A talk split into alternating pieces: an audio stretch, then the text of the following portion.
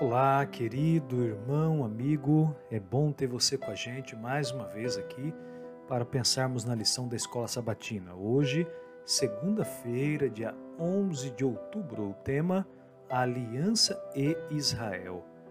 Não é por causa da justiça de vocês, nem por causa da retidão do seu coração, que vocês entrarão para possuir a terra destas nações mas o Senhor, o seu Deus, os expulsará de diante de vocês por causa da maldade delas, e também para confirmar a palavra que o Senhor, o seu Deus, jurou a seus pais, Abraão, Isaque e Jacó. Neste texto também aparece a aliança da graça.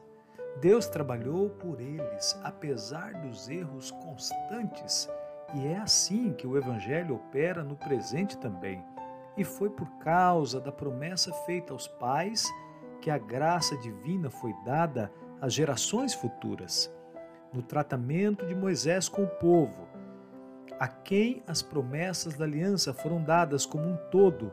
Eles com frequência se referia às promessas feitas aos patriarcas.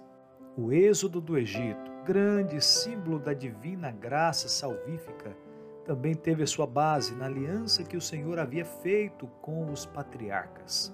Ou seja, mesmo antes que os benefícios da aliança tivessem nascido, as promessas foram feitas em favor deles. Sem nenhum mérito próprio, para dizer o mínimo, receberam a libertação prometida. E ainda mais, eles foram do Egito para onde? Sim, para o Sinai onde a aliança com eles foi oficialmente estabelecida.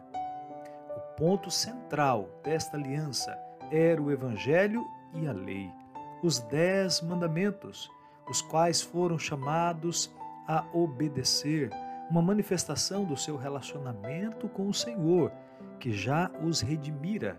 Isto é o Evangelho. Portanto, repetidas vezes em Deuteronômio, eles foram chamados a obedecer a esta lei como sua parte na aliança confirmada no Sinai.